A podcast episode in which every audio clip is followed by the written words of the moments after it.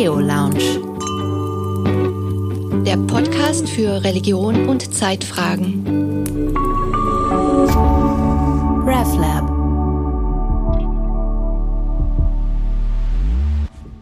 Wenn ich äh, stille Meditation mache, Herzensgebet, Yoga oder vielleicht auch in tiefer Verzweiflung bete, dann habe ich kaum das Gefühl, etwas Neues zu tun. Aber ist es nicht so, dass jede Generation Spiritualität und Mystik irgendwie für sich auch erfinden muss? Und wenn das so ist, wie geht das? Und welche Spiritualität brauchen wir für unsere Gegenwart?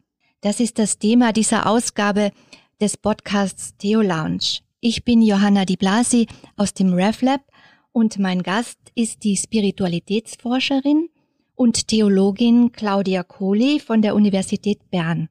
Herzlich willkommen im Studio, Frau Kohli. Vielen Dank.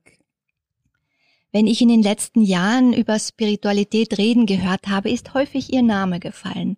Claudia Kohli oder der gesamte Name Claudia Kohli Reichenbach. Ich freue mich, Sie jetzt leibhaftig vor mir zu haben. Inwieweit können wir Spiritualität als ein kreatives, schöpferisches, ja innovatives und vielleicht sogar künstlerisches Feld ansehen, Frau Kohli? Ich sehe Spiritualität sehr stark als ein kreativer Prozess, der ausgelöst wird durch Fragen, wie ich mich verorte als Mensch in dieser Welt, in meiner Beziehung zu mir selbst, in meiner Beziehung zu Gott oder zu einem Größeren. Und das gibt ganz viele kreative Prozesse, wie ich das lebe und gestalte und forme. Von Innovationen sprechen wir ja häufig, wenn etwas im Umbruch ist. Innovationen befördern Umbruch und sind selber auch Ausdruck von Umbruch. Wie sieht es denn aus auf dem Feld von Spiritualität und Religion? Welche Veränderungen sehen Sie denn da? Die ganze religiöse Landschaft ist zurzeit sehr stark in Bewegung und das sind Fragen, die mich sehr beschäftigen.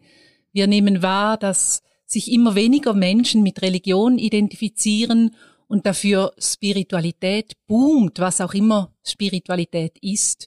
Und das ist eigentlich genau das, was mich interessiert. Was verstehen denn Menschen unter Spiritualität, wenn sie sagen, ich bin spirituell, aber nicht religiös?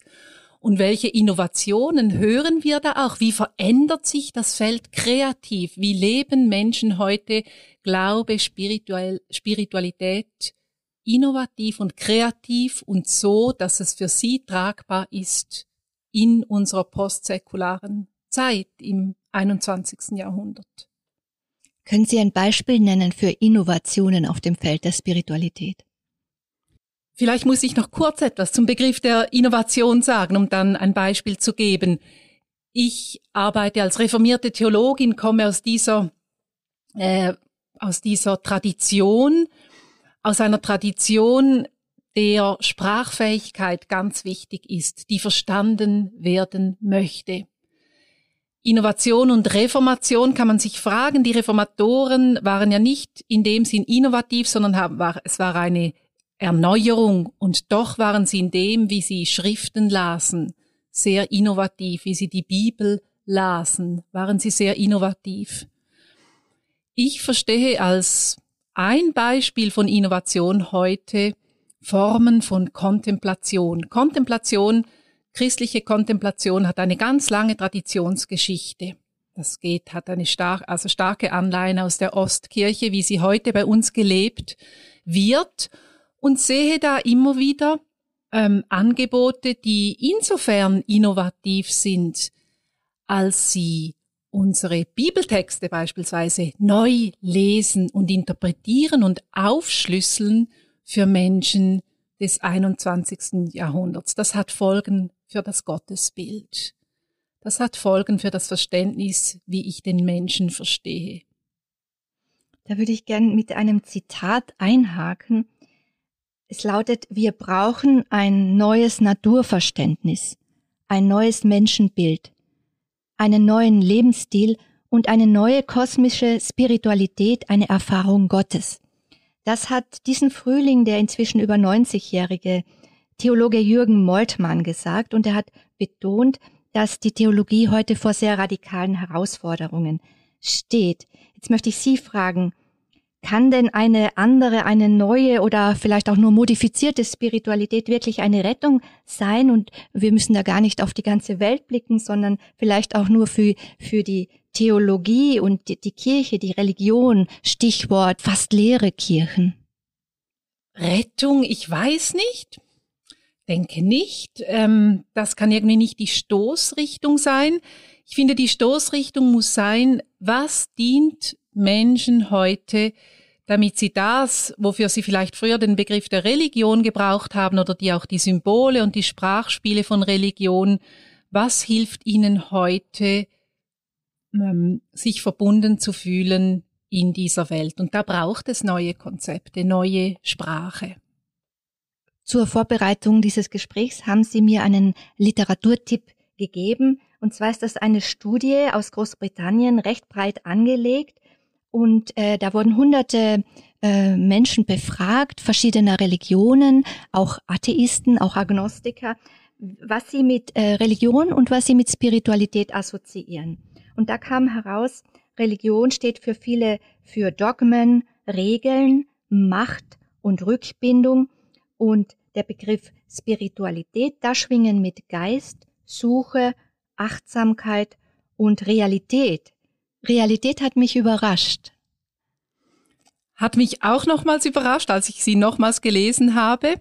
Ähm, ich hätte vielleicht Präsenz erwartet. Ich denke, Präsenz ist heute ein Stichwort, das für viele klingt. Vielleicht ist mir noch wichtig zu sagen zu dieser Studie, das sind Zuschreibungen. Das ist das, was Menschen unter Religion verstehen. Das heißt nicht, dass Religion heute so ist, dass Kirche heute so gelebt wird. Das ist das, was Menschen zuschreiben. Und ich denke, deshalb ist dieser Begriff der Spiritualität so vage er ist und so offen und diffus und deshalb auch sehr angreifbar. Doch ist er wichtig, weil er so einen Sinnüberschuss hat und irgendwie klingt für ganz viele Menschen. Und offenbar spielt da diese Realität oder die Präsenz eine wichtige Rolle. Und ich glaube, das ist gerade ein Stichwort, wo es wunderbar anknüpfbar ist für die Theologie. Kommen wir da auch einer Begriffsklärung näher? Würden Sie, also können Sie verraten, von welchem Begriff Sie ausgehen, wenn Sie von Spiritualität sprechen, oder sind es verschiedene Spiritualitäten, die Sie da in, ins Auge fassen?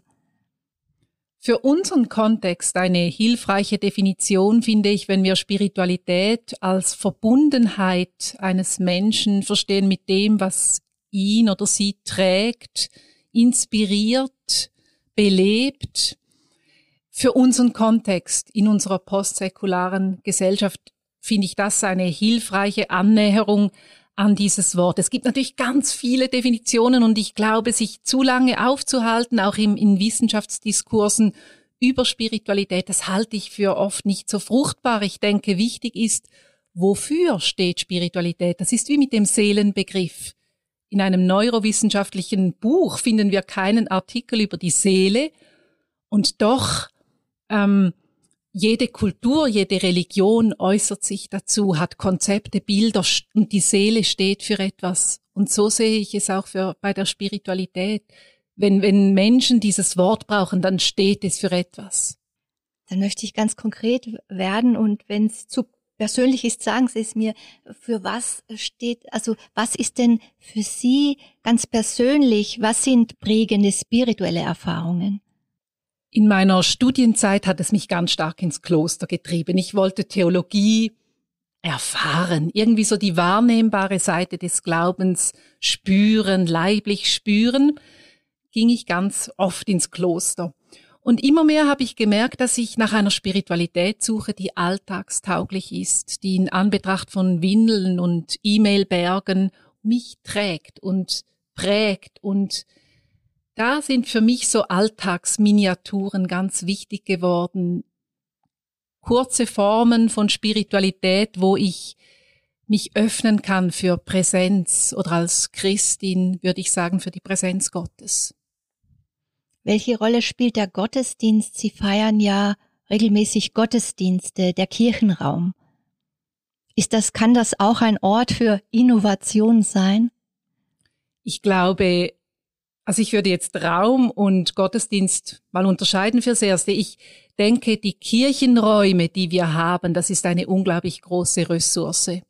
Wir bieten zurzeit einen Kontemplationskurs an und haben ihn bewusst offen ausgeschrieben, auch in der Sprache offen ausgeschrieben, damit eben auch Menschen, die jetzt von, von gewissen Gottesbildern abgeschreckt werden, sich da willkommen fühlen und machen diesen Kurs in einem wunderbaren Kirchenraum. Und das ist eine unglaubliche Ressource, weil da schwingt die Tradition mit. Wenn wir uns nochmal ansehen, die Herausforderungen der Gegenwart und auch die Großkrisen, die wir haben, diese Umwelt- und Klimakrise. Als Herausforderung würde ich auch nennen die Digitalisierung, die doch ähm, Menschen sehr viel Zeit mit ihren technischen Devices verbringen lässt. Wenn wir das anschauen, welche Spiritualität brauchen wir? Was müsste gestärkt werden. Ich würde mal sagen, ja nicht unbedingt eine Spiritualität, die in die Vereinzelung führt, sondern vielleicht eher so etwas, was das Zusammengehörigkeitsgefühl stärkt, vielleicht so eine Soziospiritualität.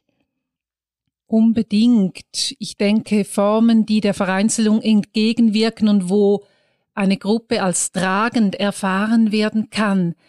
Ähm, das ist ja ein großes gesellschaftliches Bedürfnis und wir finden das vielleicht jetzt im Bereich der Religion, Spiritualität weniger mehr in Kirchen, also auch natürlich, aber da können wir ja beobachten, dass auch weniger Menschen sich da irgendwie engagieren oder zugehörig fühlen, aber dann andere Formen von, von Gemeinschaft, die ganz wichtig werden und wo, wo ich sagen würde, da passiert auch Spiritualität untereinander. Es gibt eine hochinteressante Studie aus den USA, wo untersucht wurde, so in neuen Gruppierungen, zum Beispiel eine Gruppierung ist eine Jogginggruppe, die sehr verbindlich miteinander Joggings anbietet. Und das Forscherinnen-Team hat untersucht, wie passiert denn in einer solchen Gruppe Verbindlichkeit, Spiritualität? Und ich fand es sehr eindrücklich, wie sehr die Menschen da zueinander schauen, sich gegenseitig fördern, nicht nur sportlich natürlich, sondern persönlich. Also ich denke, dieses Bedürfnis nach Gemeinschaft, wo man dann auch wieder gehen kann. also so diese, das muss irgendwie, das Bindungsverhalten ist ja anders als auch schon. Das, glaube ich, ist schon etwas ganz Wichtiges.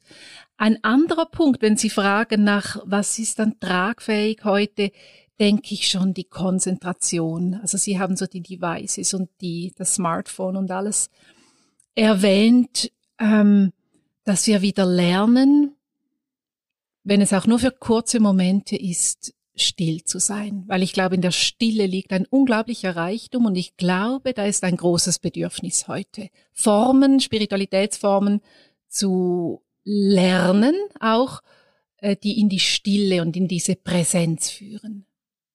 Äh, Nochmal zu den, zu den Devices und Social Media.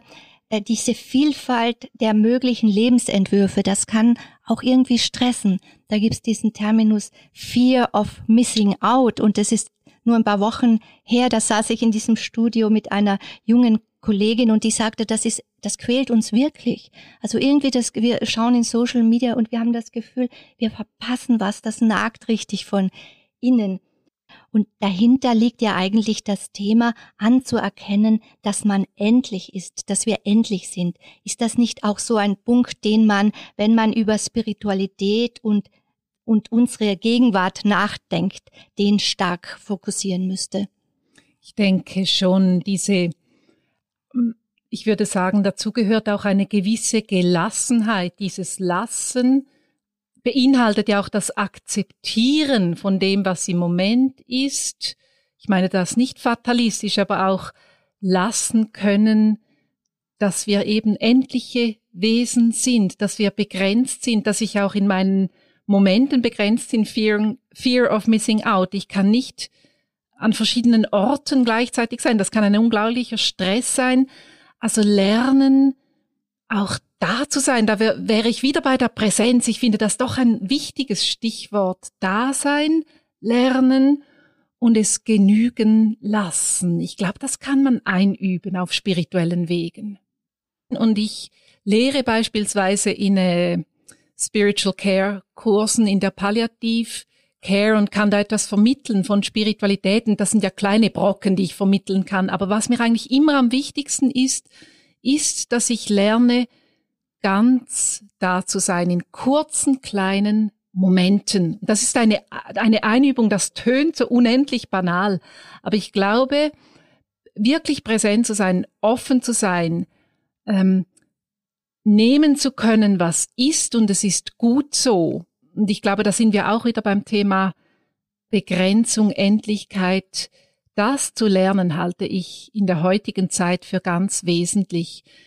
Ich selber übe das einerseits mit dem Herzensgebet, also damit, dass ich in kurzen Momenten, wenn ich auf den Bus warte oder an der Kasse stehe, versuche mich und sei es auch nur eine halbe Minute zu fokussieren. Und ich übe es manchmal mit Texten. Ich, ein Satz wie, es genügt, ich genüge, weil du genug hast, mich zu beschenken. Das ist ein Satz oder ein Gebet, das ich oft bete und eigentlich brauche ich nicht viel mehr als dieses Gebet. Wir haben, wir sind äh, eingestiegen mit dem Thema Innovation. Wenn ich nun höre, wie Sie das beschrieben haben mit dem Herzensgebet, wie geht es denn Ihnen mit so hybriden, also gemischten Formen, wo Menschen sich aus unterschiedlichen Kulturen, das ist ja typisch auch für die postmoderne Kultur, Dinge heraussuchen und das kombinieren und vielleicht Neues entstehen lassen, amalgamieren. Wie blicken Sie darauf?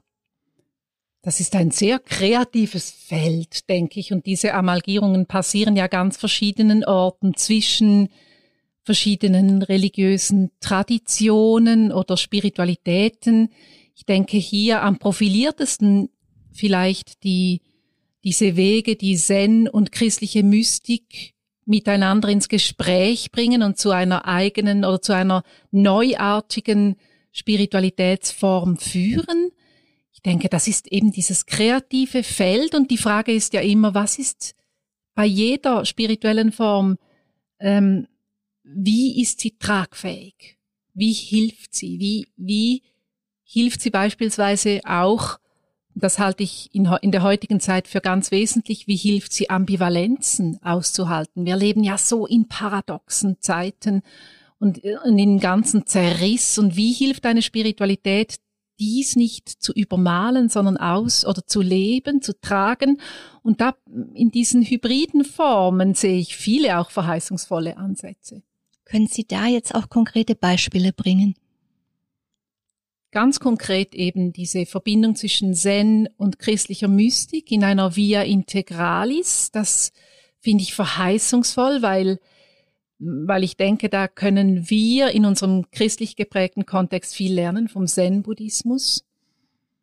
Hm, ich sehe aber auch hybride Formen jetzt zwischen den Disziplinen. Also darauf wollte ich vorher anspielen, ähm, wenn sich Spiritualität mit anderen, ich sage jetzt mal Künsten verbindet und da Formen entstehen, die mh, hm, tragfähig sind, beispielsweise kreatives Schreiben. Das ist ja etwas, das heute ganz viele Menschen irgendwie als hilfreich empfinden. Und ich finde, das ist auch eine Form von Spiritualität und ist ein Hybrid zwischen verschiedenen Kunstfertigkeiten. Beobachten Sie als Forscherin auch äh, problematische Mischformen, problematische Spiritualitätsformen, muss nicht unbedingt nur gemischt sein, sondern vielleicht auch Verschärfungen, Radikalisierungen. Ist das auch etwas, was Sie, äh, was Sie erforschen und im Blick haben? Unbedingt. Ich, ich finde immer, Spiritualität tönt so schön und tönt manchmal nach Kerze und Badewanne. Das kann es nicht sein. Mm. Und ich, jede, so wie Religion immer irgendwie ambivalent ist, ist auch Spiritualität ambivalent. Das, es ist manchmal schwierig, ähm, weil es nicht so offensichtlich ist. Ich gebe ein Beispiel. Ähm, Im Frühling habe ich in Tessin so eine Visitenkarte auflegen sehen beim Vorbeispazieren in einer Promenade und da stand so sinngemäß darauf, sie war gerichtet an krebserkrankte Personen, Sinngemäß stand darauf, geh deinen spirituellen Weg und du wirst einen Sinn in deiner Krankheit finden. Das halte ich für höchst problematisch. Da, da würde ich jetzt fragen, ähm, das tönt so gut, aber dieser Druck, dann auch Sinn finden zu müssen, das halte ich für sehr eindimensional. Da hätte ich meine Rückfragen. Und insgesamt das Forschungsfeld und die Frage nach toxischer Spiritualität, das finde ich ganz wichtig.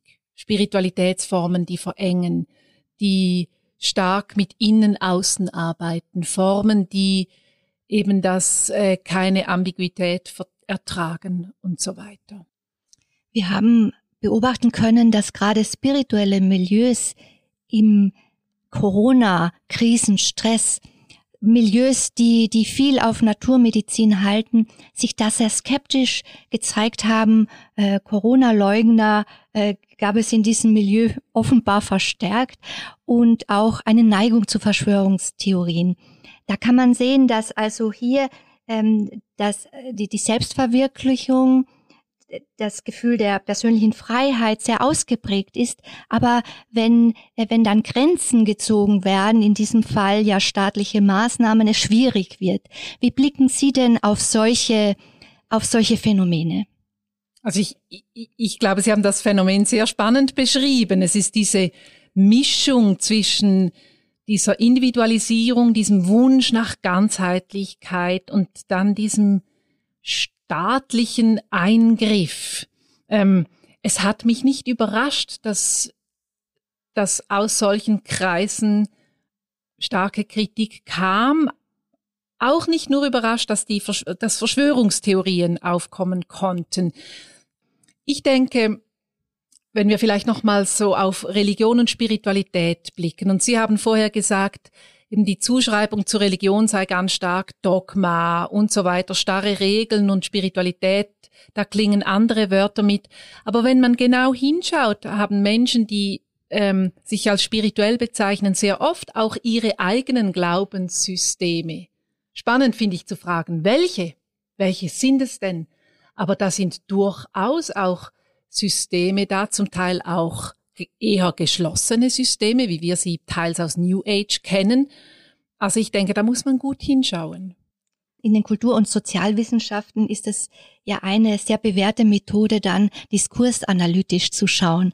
Und ich habe aus einem ihrer Essays habe ich zwei Beispiele ähm, ausgewählt. Und zwar ist das erschienen, äh, dieser Aufsatz ist erschienen in einem TVZ-Buch Spiritualität im Diskurs. Ich zitiere, ich bin krank vor Sehnsucht. Mein Herz ist wund. Du hast es berührt. Ich stehe auf und tappe rastlos in der Wohnung umher. Ich suche dich. Du durchdringst mich von innen her und taust mich auf. Ich bin krank von deiner Liebe und sie macht mich gesund.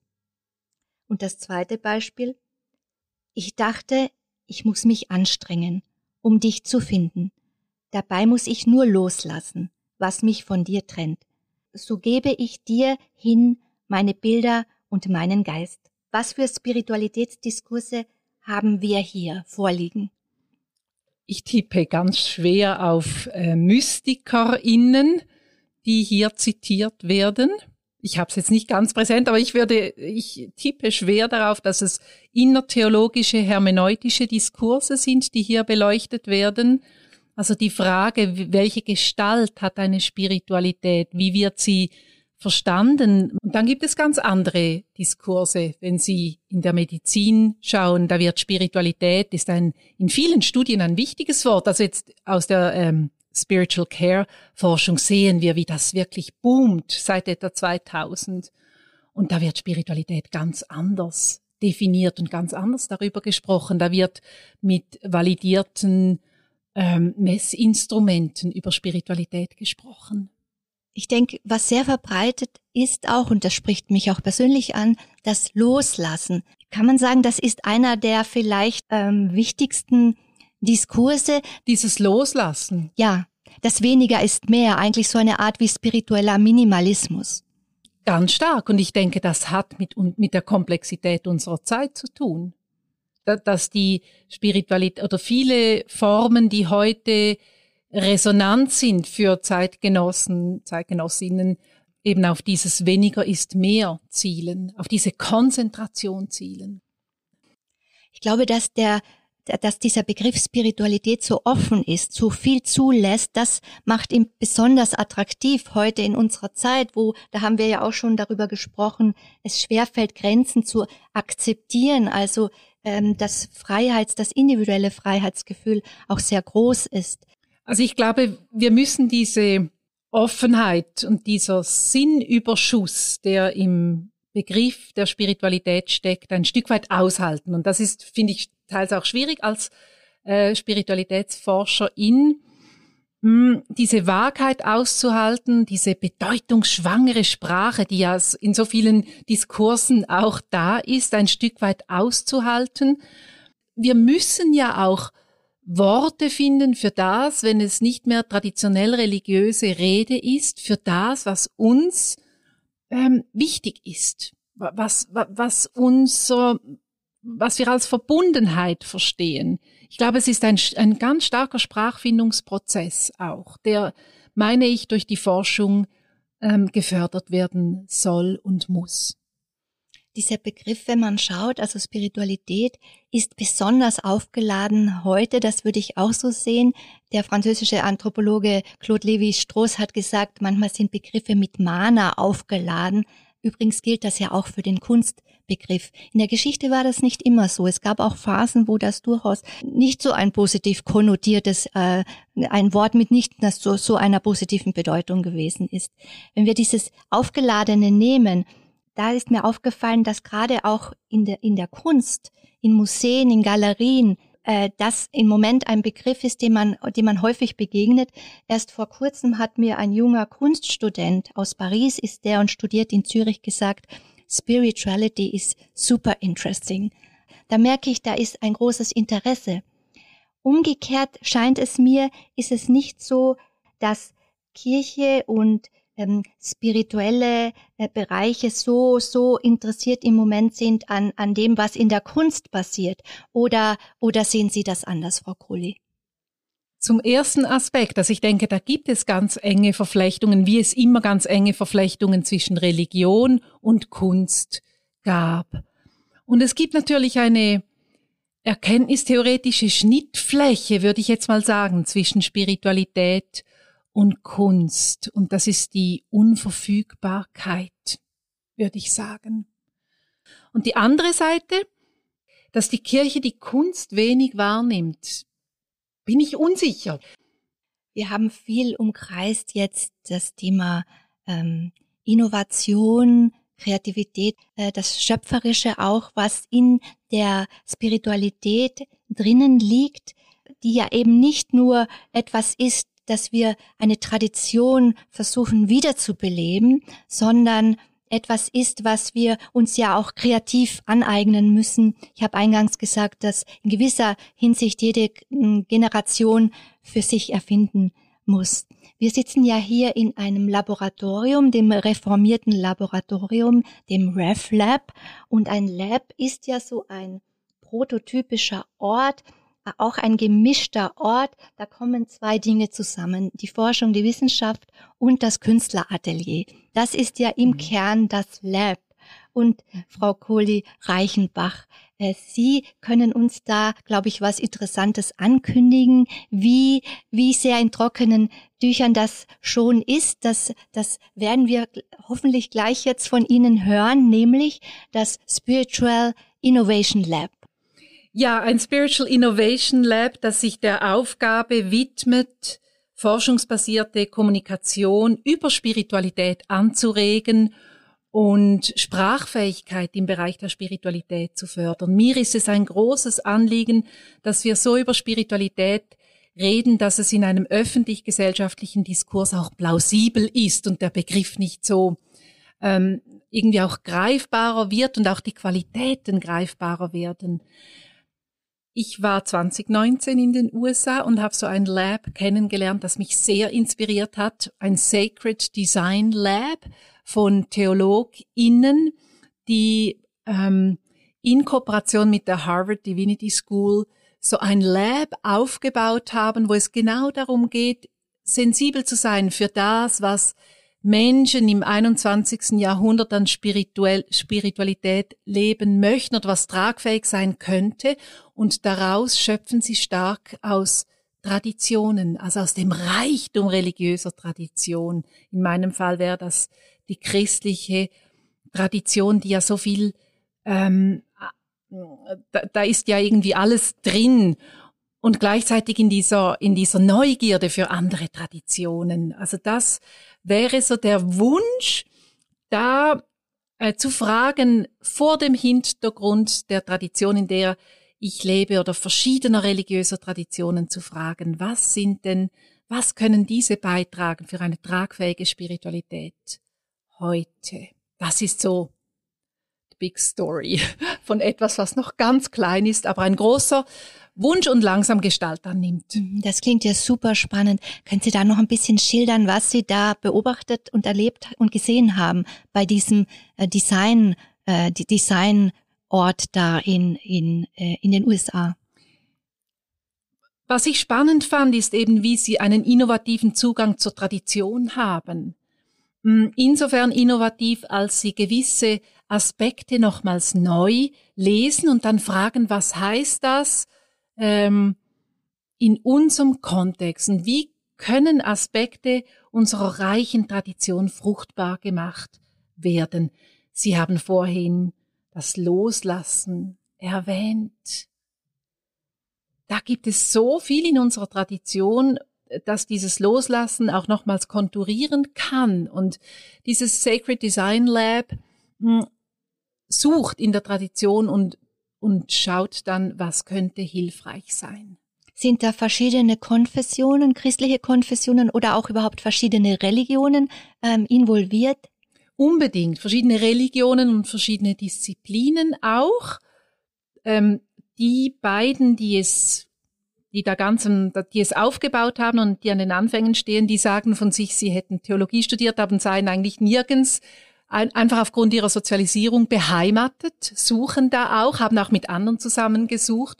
Und sie haben natürlich ganz viele Referierende, die dabei gezogen werden, äh, ExpertInnen für mystische Traditionen im Islam, also Sufismus, natürlich aus dem Buddhismus. Äh, ich fand das sehr inspirierend. Und vielleicht so das andere, was, was mich sehr geprägt hat und wo ich auch irgendwie denke, in diese Richtung müsste es gehen, ist ähm, eine Organisation, die ist ähm, Association for Spiritual Care, die sehr interdisziplinär arbeitet und interreligiös. Und ich, ich arbeite da seit längerem mit und für mich ist das insofern zukunftsweisend, weil ich das Gefühl habe, hier wird wirklich interdisziplinär, interreligiös zu Spiritualität ausgetauscht und ich habe so viel gelernt von muslimischen Ärzten, die darüber gesprochen haben, wie jetzt beispielsweise, wie Aspekte ihrer Religion tragend ist. Das ist jetzt spezifisch für die Spiritual Care. Und äh, sind das jetzt die wesentlichen Impulse gewesen für dieses Schweizer Pro Projekt Spiritual Innovation Lab? Äh, oder gab es da noch andere Anstöße und wer ist da alles dabei? Erzählen Sie ein bisschen. Also Anstöße kamen schon stark und ich glaube, was mich halt fasziniert hat, ist diese Furchtlosigkeit mal hinzuschauen, was passiert eigentlich im religiösen Feld, auch als Theologin. Das hat mich irgendwie so bestärkt, auch als Theologin mit meinem Hintergrund, den ich habe als Christin, hm, hinzuschauen und furchtlos hinzuschauen, was passiert in diesem Feld und wo könnte ich da etwas beitragen. Im Lab habe sind es im Moment so zwei Ideen, die sich am Konkretisieren sind. Zum einen Bildungsangebote im Bereich von Spiritualität. Und andererseits gehört für mich zu, zu jedem, also zum Nachdenken über, gehört für mich ganz stark auch so dieser ähm, erfahrungsorientierte Zugang dazu. Mein Traum wäre eine École, äh, École de Silence zu ähm, zu fördern, wo eben Kontemplation gelebt wird mit verschiedenen religiösen Traditionen, die das auch, die diese Schule auch speisen. Und da bin ich jetzt am Sprechen mit verschiedenen Leuten. Das wäre so die erfahrungsbasierte Grundlage, dann aber für auch wirklich ähm, kritisches Nachdenken über Phänomene von Spiritualität und die Frage, wie jetzt in meinem Fall, wie kann ich als Theologin da etwas beitragen, dass, dass Spiritualität öffentlich plausibel ist oder in öffentlichen Diskursen plausibel wird. Das klingt sehr spannend. Ähm, können Sie auch schon was sagen über eine institutionelle Anbindung oder ist das noch zu sehr in der Schwebe? 2019 hat, als diese Idee so geboren wurde, hat das Center for the Academic Study of Spirituality an der Universität Zürich Herberge geboten. Und jetzt schlummert dieses Kind und will wohl hoffentlich in Bälde mal richtig geboren werden. Vielleicht zu Weihnachten. Das ist schön. Das freut uns und wir werden äh, weiter das im Blick behalten, wie es weitergeht mit Ihren Forschungen und mit dem äh, Spiritual Innovation Lab. Herzlichen Dank, Johanna Di Blasi. Theo Lounge. Der Podcast für Religion und Zeitfragen. RevLab.